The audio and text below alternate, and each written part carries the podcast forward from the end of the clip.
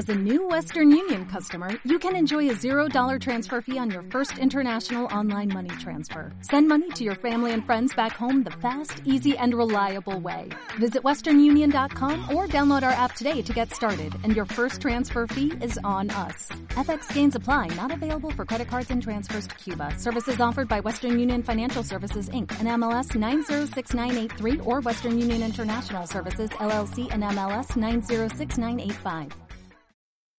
Estás escuchando Próxima Stream. No te preocupes, al acabar te devolveremos al presente.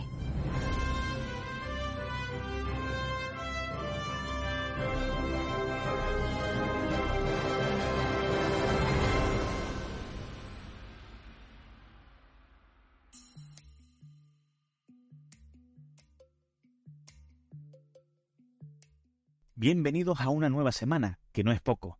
Hoy, coincidiendo con el primer lustro desde la circulación de la primera mascota modificada genéticamente, se han desvelado algunos detalles inéditos sobre su creación. Así que vamos a aprovechar y hacer un repaso de estos cinco años.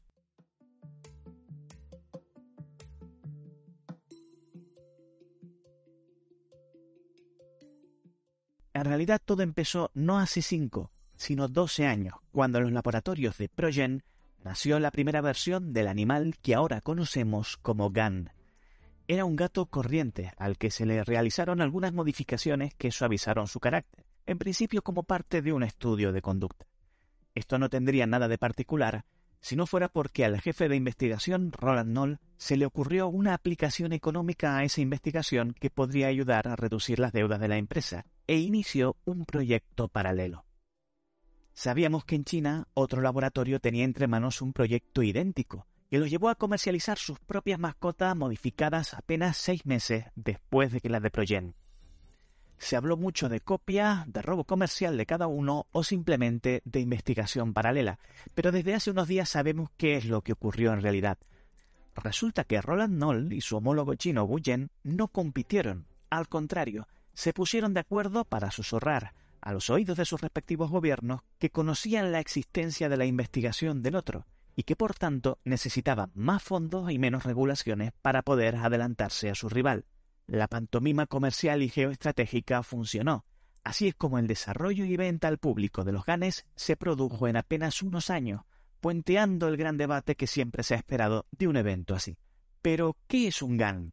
En origen, un GAN es un gato común europeo que necesita un 30% menos de agua y un 50% menos de comida para sobrevivir.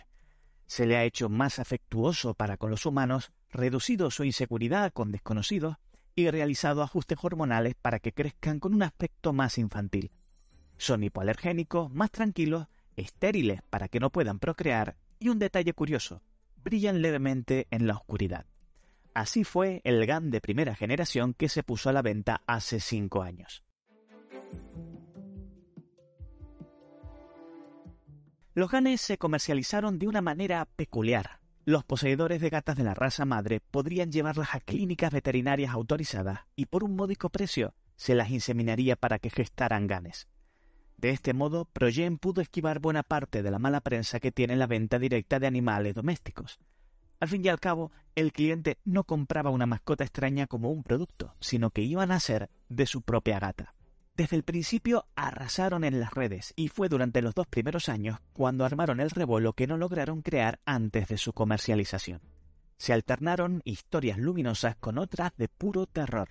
En el lado luminoso, los testimonios de personas solitarias o enfermas, cuya calidad de vida dio un vuelco con la compañía de estos animales alérgicos amantes de los gatos que ahora podían disfrutar de ellos, familias pobres que no se podían costear el mantenimiento de un gato, pero sí de un GAN. Pero también hubo problemas. Al parecer, la gestación y parto de los ganes consumía mayor cantidad de nutrientes de la madre, la cual era más susceptible a sufrir infecciones graves o incluso morir después del alumbramiento si no había sido debidamente alimentada. Se reportaron no pocos casos en los que la madre no reconocía a los cachorros y en su debilidad se los comía. Además, su familiaridad con los humanos estaba enmascarada en una reducción del miedo, que en ocasiones les hacía extremadamente torpes con frecuentes lesiones accidentales. Progen salió al paso afirmando que esto se daba en un número muy reducido de casos, y afirmó que no ocurriría con los ganes de segunda generación en los que ya estaban trabajando. Los daños colaterales de la aparición de los ganes no tardaron en surgir.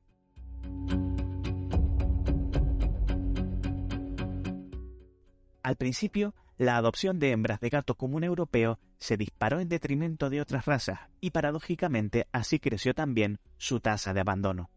Estas gatas servían para lo que servían, alumbrar a los adorables ganes y después nada.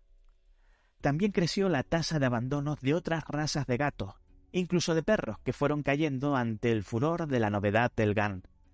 Pasado el primer año, el impacto de su venta pasó el punto de no retorno. Como tantas cosas en estos tiempos, este asunto se infantilizó y polarizó. Los defensores de los ganes lucharon por su derecho a poder llevarlos a todas partes, con argumentos dispares, como que eran una extensión de su ser o un apoyo emocional necesario, e intentaban justificar que los ganes eran algo distinto o superior a un vulgar animal de compañía. Los detractores, en cambio, empezaron prohibiendo la presencia de ganes en locales donde sí se permitía la entrada de otros animales, aduciendo que no eran animales de verdad. Los más extremistas llegaron a publicar vídeos de violencia contra los ganes e incluso muerte. Las asociaciones de animales se pronunciaron en contra de los maltratos a estas nuevas criaturas, pero con mucho debate interno por el daño que estaban haciendo a las campañas de adopción de otras mascotas. Cuando las cosas se pusieron realmente interesantes fue al segundo año.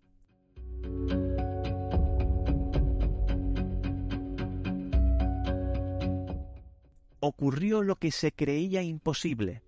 Debido a una mutación accidental en Irlanda, un gan macho consiguió cruzarse con éxito con una gata común europea y dio a luz a una camada de cuatro ganes a la que se le conoció en broma como los Cuatro Fantásticos. Fueron los primeros ganes no oficiales de la historia. Los directivos de Progen, aterrados ante la idea de que esto se les fuera de las manos, demandaron a la familia que logró el cruce exigiendo la entrega inmediata de los ganes con el argumento de que eran su propiedad intelectual. La familia ya había repartido los cachorros y no soltaron prenda de a quién, por lo que el litigio acabó con una multa de 200.000 euros para los dueños, que fue interpretada como un aviso para quien intentara crear ganes por su cuenta. Pero ya era demasiado tarde.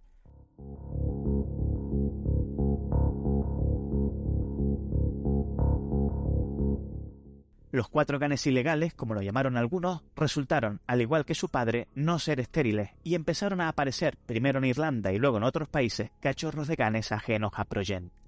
La red estalló en memes de Timothy Chalamet en el remake de Jurassic Park diciendo aquello de que la vida se abre camino. Durante el tercer año fue pasando la novedad de los ganes y comenzaron a ser abandonados en los lugares más variopintos. Muchos ayuntamientos autorizaron la liquidación de estos animales de hecho, las malas lenguas afirmaron que el aspecto fosforescente de los ganes no se creó tanto por estética como para que fuera más fácil eliminarlos en caso de descontrol, extremo que fue desmentido por Progen. En el cuarto año, los ganes callejeros se multiplicaron en las grandes urbes como una plaga, hijos sin duda de los llamados cuatro fantásticos. Su mayor resistencia en la privación de agua y alimento les dio ventaja sobre otros gatos, y se han ido convirtiendo en los reyes de la calle. Los antiganes se han crecido ante este hecho y hacen batidas callejeras para exterminarlos. Las horribles imágenes de la gran masacre de Estambul dieron rápidamente la vuelta al mundo. Hace unos meses, Progen anunció la próxima comercialización de la segunda generación de ganes, sin los problemas de la primera, afirmaron. Además, van a modificar algunos rasgos faciales, ojos más grandes, pómulos menos pronunciados y bigotes más cortos, entre otros, que los diferenciarán de la primera generación, además de una esterilidad a prueba de errores o mutaciones según la propia compañía. Progen insiste en la mejoría de calidad de vida que sus animales proveen, y lo cierto es que gozan de muchísimos testimonios genuinos de que así es. Pero hay gente a la que esto les parece una desgracia. Los contrarios al aislacionismo, por ejemplo, afirman que esto separará aún más a los humanos en esta era de contacto digital. En similar sentido se pronuncia el sociólogo francés Jean-Luc Brave, uno de los popes de esta corriente, autor de las siguientes palabras. ¿Qué dice de nosotros, en esta vieja Europa, que ignoramos a una inmensa cantidad de ancianos sin dinero ni cuidados en pro de unos animales cuyo mayor atractivo es que necesitan menos cuidados que los demás y molestan menos que los demás? Un saludo y hasta la próxima. Este podcast forma parte de la red de sospechosos habituales. Para acceder, entra en bit.ly barra sospechosos habituales.